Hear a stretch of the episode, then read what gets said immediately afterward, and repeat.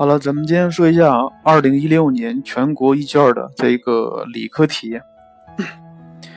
首先说一下这份卷子难度并不是很高，但是跟文科一样，一些题目很难算，需要细心才可以。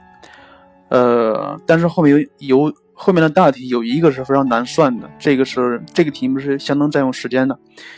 呃，所以理智的学生应该是先把会做的做完，然后反过来做那个比较复杂的。好了，看一下这个题目。第一题是一个集合题，难度很简单，是让你解一个一元二次不等式，这个很要说。第二个，第二个是什么意思？第二个表示两个复数相等，什么意思呀？实部和虚部，然后分别相等就可以了，然后求这个复数的模，非常简单，不说了。第三个。等差数列 a n 的前九项和是二十七，a 十等于八，让你求 a 一百。像这个题目，等差数列 s 九 s 九，呃，以前我说过一个东西，就是等差数列里面 s 九像 s 十一、s 十七这样的，就是前奇数项和，它可以有一个公式可以直接写的，就比如这个 s 九，它可以直接写成九倍的 a 五。S 十一就可以写成十一倍的 a 六，s 十七就可以写成十七倍的多少？a 九，是一样东西。呃，像这个题目可以求出了 a 五，可以求 a 十，那么就可以求出来 a 一和 d，然后就可以求 a 一百，非常简单，但是比较难算一些。第四题，第四题是一个统计与概率题。呃，这个题目来说。并不是很难做。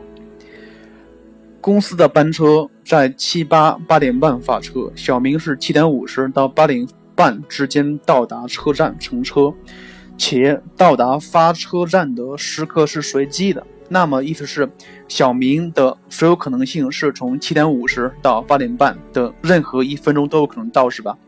他说，呃，他等车时间不超过十分钟的概率。所以你看，总的。世界个数应该是从七点五十到八点三十，总共是四十分钟，是吧？看一下，他说不超过十分钟的概率，那么他到的时间应该是从七点五十到八点，或者是八点二十到八点半，这这两段时间都可以。所以符合题意的可能性世界个数是从七点五十到八点，八点二十到八点半，总共是二十分钟，所以。它的概率应该是二十比四十，是二分之一。它考的是一个线形的几何概型啊，并不是难做。然后说一下这份那个全国卷少了一个题目，少了一个排列组合题目。我不知道他是故意的还是漏了这个题目。一般来说，高考题排列组合必考一个题目，他没有考到。好，第五题，第五题看一下。第五题，他说的是方程 x 方除以 m 方加 n 减去 y 方除以 3m 方减 n 等于一，它表示双曲线。表示双曲线是什么意思？表示 m 方加 n 和 3m 方减 n 这两个东西必定都是正数或者是负数，对吧？呃，也就是说，它们的符号是同号的，所以应该怎么解？应该是 m 方加 n 乘以 3m 方减 n 大于零就可以了。然后他说，呃，该双曲线两交点的距离为四，所以 2c 等于四，这个 c 等于二。另外，m 方加 n 和 3m 方减 n 肯定是一个 a 方一个 b 方，它们加一起就是 c 方。这样的话就可以把 m 把 m 的值求出来。然后进而就可以求 a 的取值范围。它考的是那个不等式，不是？它考的是这个双曲线里面最基本的定义，最基本的定义。呃，另外这个题如果如果给你改一下，他说了 x 方除以 m 方加 n 加上 y 方除以 3m 方减 n 等于一，表示椭圆是什么意思呀？同样的，m 方加 n 大于零，3m 方减 n 大于零就可以了。好了，不说了，看第六题。第六题这个题目跟文科题目是一样的，同样是一个球切了八分之一。注意，求它的表面积需要注意，切掉的八分之一，它总共有三个截面，三个截面，每个截面都是什么东西？都是呃四分之一个圆，四分之一个圆，所以那三个截面加一起是四分之三个圆的面积。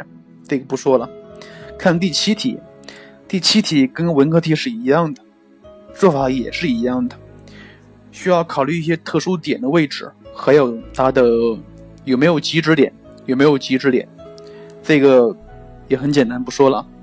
第八题这个题目跟文科题目很类似，但是它的问题是不一样的，所以像这个题目，你可以采取特指法。a 大于 b 大于一，零小于 c 小于一，所以这个时候你看一下它的那个四个答案，指数要么是对数，所以这个时候你的取值很关键，你的取值很关键。假设你的 c 取二分之一，那么你的 a 就要取四，b 就要取二，这样解是比较简单的。或者是你的 c 取三分之一，a 取九，b 取三也可以。因为这样是比较好算的。如果你的 c 取了二分之一，a 取了三，b 取了二，那么像这个题目就不好判断出来了。所以注重啊，至于取什么数，你要知道。第九题，跟文科一样的，算就可以了，非常简单。呃，这个第十题，第十题，他说了，以抛物线 C 的顶点为。为圆心的圆交这个抛物线与 AB 两点，并且是交 C 的椭 C 的那准线与 DE 两点，并且 AB 等于四倍的根二，DE 等于二倍的根五。它让你求交点到准线的距离，其实就是求 P 的值，对吧？求 P 的值。然后你看一下，不管是 AB 还是 DF 还是 DE，它们都是与 x 轴是垂垂垂，它都它们都是与。X 轴是垂直的关系，呃，所以这个时候咱们先设一下点，设一下点的位置。它既然是圆了，那么咱们就可以利用什么东西？利用那个，利用建立一个直角三角形，用勾股定理可以解。所以你看一下这个题目，如果设点 A 的坐标是 x，点 A 的坐标是 x 零二倍的根二，点 D 的坐标是负的二分之 P 根下五。你看一下。A 和 D 这两个点分别是在这个圆上，而这个圆的方程你可以设为 x 方加 y 方等于 r 方。另外，你看一下，那个点 A 还在抛物线上，所以它必须符合抛物线 y 方等于 2px 这个式子，带进去，然后这三个式的联立方程组就可以把 P 的值求一下了。应该来说，题目很直白，题目很直白，它需要的条件都跟你说了。呃，第十一题，这个题跟文科题是一样的，跟文科题是是一模一样的，做法也也是一样。嗯，关于这个题目，我需要说一下它的思路是什么。它的思路是把两条异面直线转化成同一个面内的两条线，对吧？而且它用到了面和面平行的性质定理，两个面如果平行的话。而且这两个面分别与第三个面相交，那么这两条交线是平行的，其实就是转化的过程。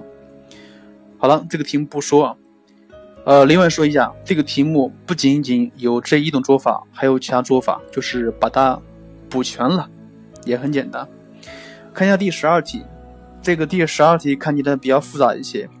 他说这个三角函数 x 等于负的四分之派是它的零点。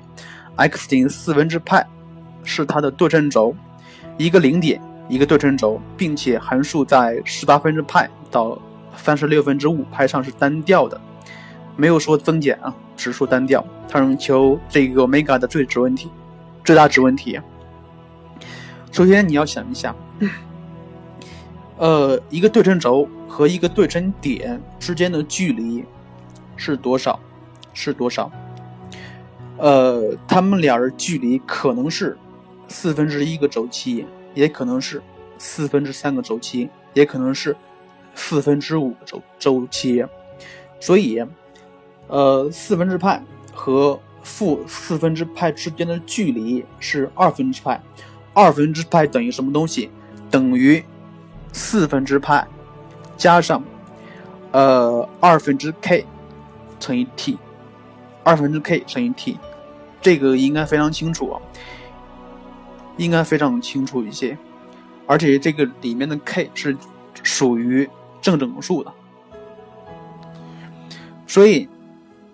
呃，负四分之派和四分之派之距离是二分之派，二分之派等于四分之 t 加上二分之 kt，然后整理一下，它是四分之 t 加上四分之二 kt，它可以写成四分之呃一加上二 k 乘以 t，然后咱们知道 t 等于什么东西？t 等于二派除以欧米伽，二派除以欧米伽，所以二分之派。等于四分之一加二 k 乘以二派除以欧米伽，这个时候你可以算出来什么东西？你可以算出来这里面的欧米伽等于二 k 加一，二 k 加一。所以欧米伽的值只能取奇数，只能取奇数。但是它还有条件，他说这个函数在十八分之派和三十六分之派之间是单调的。你可以画一个最标准的正弦或余弦函数，你会发现，如果呃，单调区间，单调区间，单调区间是半个周期，也就是说，十八分之派到三十六分之五派之间的距离应该是小于二分之一 t 的，小于二分之一 t 的。所以根据这个就可以得出来，这个里面的欧米伽值要小于等于十二。根据第一个条件，欧米伽等于二 k 加一；第二个条件是欧米伽小于等于十二，所以这个题里面的欧米伽可以取十一、九、七。五都可以，这个时候咱们用排除法来算一下。假设这个里面的欧米伽等于十一的话，那么可以算出来 phi 的值是负的四分之派。那么这个时候的三角函数值不是三角函数解析式就可以写成 y 等于 sin 十一分之 x 减去四分之派。那么对于这个函数，咱们可以发现它在这个它给的这个区间内并不是单调的，所以十一不可以取。再看一下，假设这里面的欧米伽等于九的时候，里面的 phi 值等于四分之派，那么这个函数解析式可以写成 y 等于 sin 括弧九 x 加四分之派。那么咱们可以根据这个式子能得出来，这个函数确实在这个区间里面是单调的，而且是单减的。所以答案是选 B，答案是选 B。这个题目基本上是把三角函数的图像和性质考了一遍了。也是说是一个非常基础，但是稍微有一些难度的题目。好了，接下来看第十三题，选择题，第填空题的第十三题。第十三题是一个向量题，而且向量是取点了。这个时候你知道要求模，怎么求模呀？a 的模是根号下 m 方加一，然后单去就可以了。这个里面的 m 值是负二，非常简单求着。第十四题。二 x 加根下 x 的五次的展开式中，x 三次的系数是什么？如果你以前听过曹老师的上个音频，就是高中数学元气篇里面专门讲到过一个求这样题目非常简单的方法，非常简非常简单的方法。第一步先求 r，先求 r，它这个 r 怎么求的？曹老师就不说了。如果你有兴趣，可以翻一翻以前的节目，专门讲到过，非常方便。当然，这个题目你也可以用最一般的方法，先求 t r 加一，然后再求那个它的值是一样的，只不过这种方法比较麻烦一些。好看第十五题。第十五题，等比数列，a 加 a 三等于十，a 二加 a 四等于五，一三二四。很显然。这个时候可以求 q 的值，q 等于二分之一，而且这个时候的 a 一等于八，那么它的 a n 的式的就可以写成二分之一的 n 减四次，n 减四次。以前我说过啊，就是等比数列相乘的时候，并不是求它的前 n 项和，而而是求它的前 n 项积的时候，它可以转化成为什么东西？转化成为呃。公比公比不变，它的指数是一个等差数列求和的东西，所以它可以写成 a 一乘以 a 二一乘到 a n，可以写成二分之一的负三减二减一，一直减到 n 减四次。你看一下，这个时候它的指数是一个等差数列求和，首先是负三，公比是一，这样就可以写出来，它的指数是二分之一 n 乘以 n 减七，它是一个关于 n 的一个一元二次函数，并且是开口朝上的函数，开口朝上的函数。这个时候，咱们求一下对称轴，会发现它的对称轴是二分之七，二分之七，二分之七是三点五，而且这个里面的 n 只能取整数，所以它可以取三或者是或者或者是四，因为三和四的时候它的值应该是一样的，你带进去，你带三可以，带四也可以，然后它的指数最小值是负六，所以整个的前 n 项积的最小值是。二分之一的负六次就是二的六次，也很简单了。这种题目非常基础，非常基础。第十六题跟文科一样不讲了，它是一个线性规划题，应用类的线性规划题很难算，因为里面的数非常大。好了，第十七题，十七题，第十七题是一个三角函数题，三角函数题，而且是一个非常基础的。它给了一个式子。二倍的 cos C 括弧 a cos B 加 b cos A 等于 c 边 C，它让你求第一问是求角 C，很显然，等式两边同时有边，所以需要把边画成对应角的正弦值。它可以画成二倍的 cos C 括弧 sin A cos B 加上 sin B cos A 等于 sin C，然后非常简单。它就可以直接能算出来 cos C 的二分之一，所以角 C 是六十度。第二问，边 C 等于根七，三角形的面积是二分之三倍的根三，让你求三角形 ABC 的周长，也就是 a 加 b 加 c，c 已经知道了，其实是让你求 a 加 b 的值。根据第一问，咱们知道角 C，所以需要用到那个面积公式，应该是二分之一 AB sin C，所以咱们可以根据这个算出来 AB 的乘积。而且知道边 C，知道角 C，再用一次余弦定理，余弦定理 cos C 那个就可以算得出来 a 加 b 的值，然后 a 加 b 加 c 就是这个三角形的周长问题。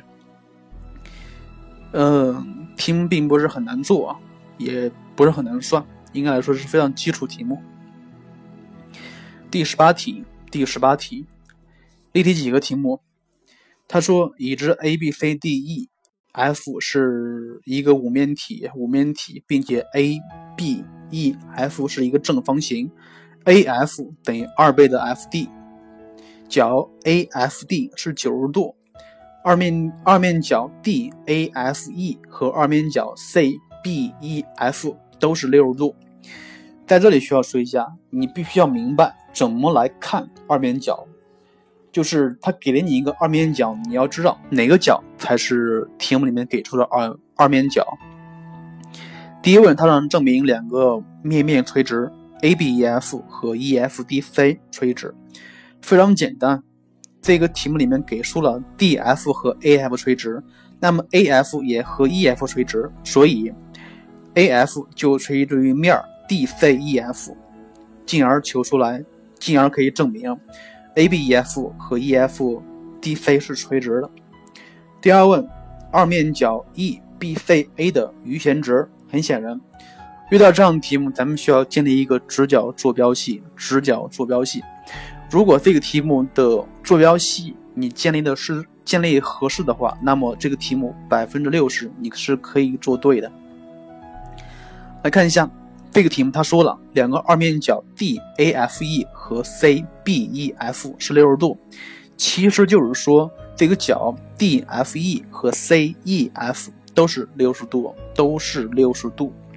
至于 至于怎么用，应该来说也是非常简单的。假设你从 D 点向 EF 做垂线，向 EF 做垂线，垂直为 O 的话，然后。你再做另外一条线，就是假设是 O O G 和 A F 平行的话，那么你看一下这个坐标系，这个坐标系其实就是非常适合的一个坐标系啊。给了角度，给了边的关系，那么就可以求法向量，进而可以求它的二面角的余弦值。这样呃，这种题目的关键是建立一个合适的直角坐标系，并且并且根据所给的条所给的角度以及边的关系，把那些点的坐标求出来，进而求法向量。应该来说，这样题目非常基础，非常基础，你需要多练就可以了，并没有很大的难度。好了，第十九题，第十九题这个题目跟文科题很像，但是问题不一样。第一问，它是让你求 x 的分布列；第二问是让你求 x 小于等于 n 大于零点五，确定 n 的最小值。第二问跟文科题是一样的。第三问。n 等于十九和 n 等于二十，选一个，你选哪一个也是是一样的，但是做法不一样。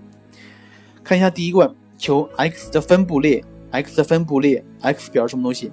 表示两台机器三年内共需更换的零件数，零件数。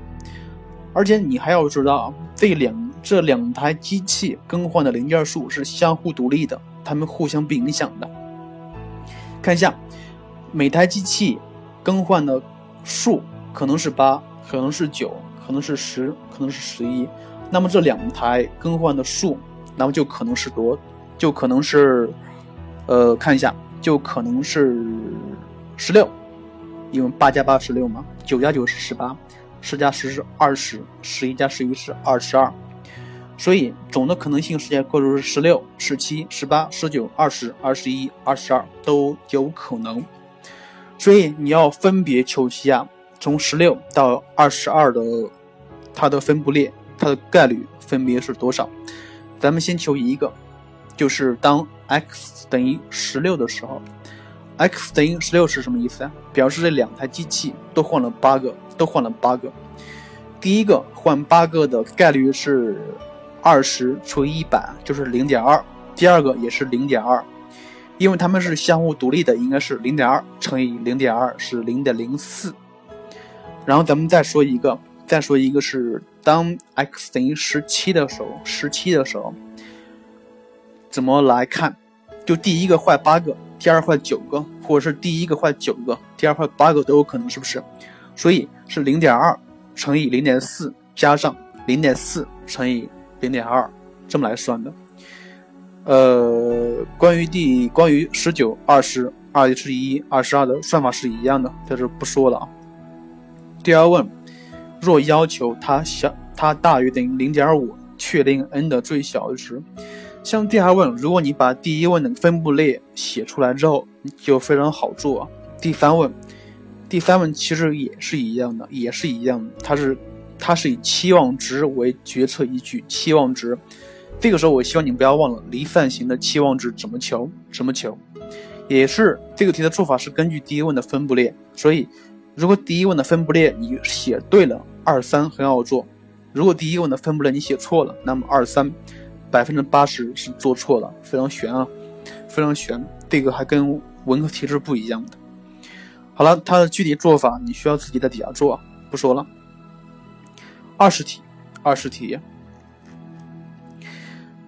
呃，圆 x 方加 y 方加二 x 减十五等于零的圆心是 A，直线 L 过点 B 一零点，并且与 x 轴不重合。L 交圆为 A、C、D 两点，过点 B 做 AC 的平行线，交 AD 与点 E。他让你证明 EA 加 EB 为定值，并且写它的轨迹方程。看到这个题目的时候，e a 加 e b 为定值，那么你可以猜它是什么东西？它是一椭圆，对吧？它是一椭圆。关键是你要证明如何它是椭圆。首先第一步，你需要在草稿纸上画一个画一个图出来，然后 ac ac 和 eb 平行，平行的话，那么内内错角是相等的，那么角 acb 和角 ebd 是相等的。又因为 AD 和 AC 是相同的，那么角 C 和角 D 也是相同的，那么就可以得出来，角 D 和角 EBD 也是相同的。也就是说，EB 和 DE 相等，那么 AE，呃，看一下，AEEA 加 EB 就可以写成 AE 加 ED，就是 AD，AD 表示这个圆的半径，所以。EA 加 EB 等于多少？等于四。所以它是一椭圆，它是一椭圆，就可以求它的方程出来。但是需要注意一下，需要注意一下有没有有没有限制条件？限制条件是什么？限制条件是直线 L 与 x 轴不重合，所以它的 y 值不可以为零。如果你缺了最后一个 y 不等于零，那么会扣分的，会扣分的。第二问，设点一的轨迹是曲线 C 一，直线 L 交 C 一与 M N 两点，过点 B 且与 L 垂直的直线与圆 O 交于 P Q 两点，求这个四边形 M N M P N Q 面积的取值范围。取值范围，像咱们一般来说做一个东西的取值范围，方法是两种，要不是你用导数。但是导数是是用那些比较复杂的一个函数来解它的最值问题，另外就是利用不等式了。不等式常用的就是均值不等式和一般的不等式，所以用哪个要分情况而定。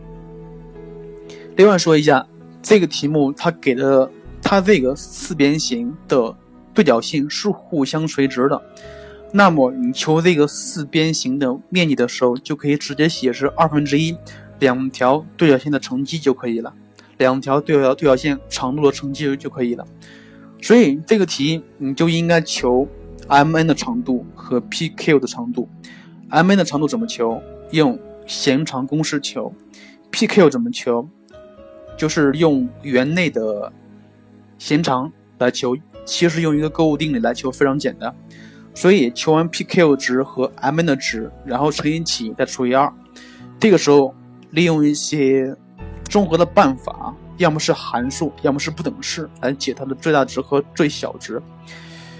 应该来说是思路非常清楚，但是做法相当不简单。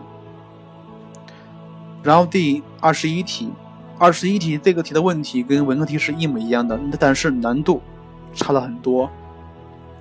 所以二十一题这个题目不讲，因为在这儿讲不清楚，所以我需要。在那个元气篇里面专门拿出一张来来讲一下这样题应该怎么做。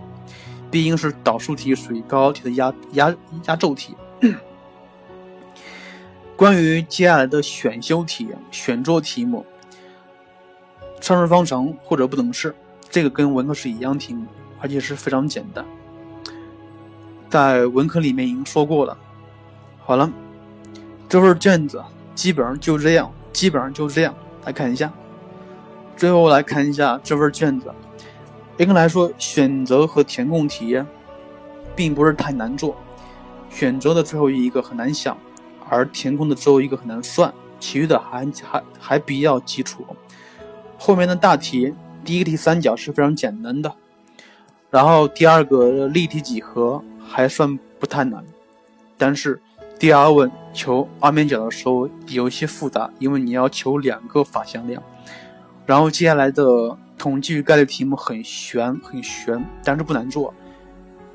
悬的，我说悬的意意意思是，如果你做错第一步分布列，那么二三题你可能会算错。但是如果你仔细些的话，这个题目的满分还是比较好拿的。然后接下来这个圆锥曲线题，第一问非常简单，第二问求它的取值范围的时候，可能有一些复杂一些。可能有一些复杂，但是尽量写吧，尽量写吧。然后最后一个压轴题，导数题可能不简单，应该来说相当不简单，分类讨论思想用到了极致。然后最后一个选做题，不管是哪一个，参数方程或者不等式都很简单，这个十分可以拿全了。所以你看一下这份卷子，应该来说难度属于中等。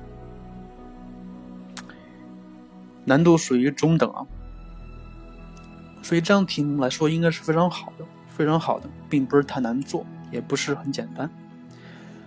好了，我希望你如果高二的学生备考，你可以以这个卷子的难易程度为基础来做一些这么这样这样的题就可以了。好了，这份卷子就讲到这儿。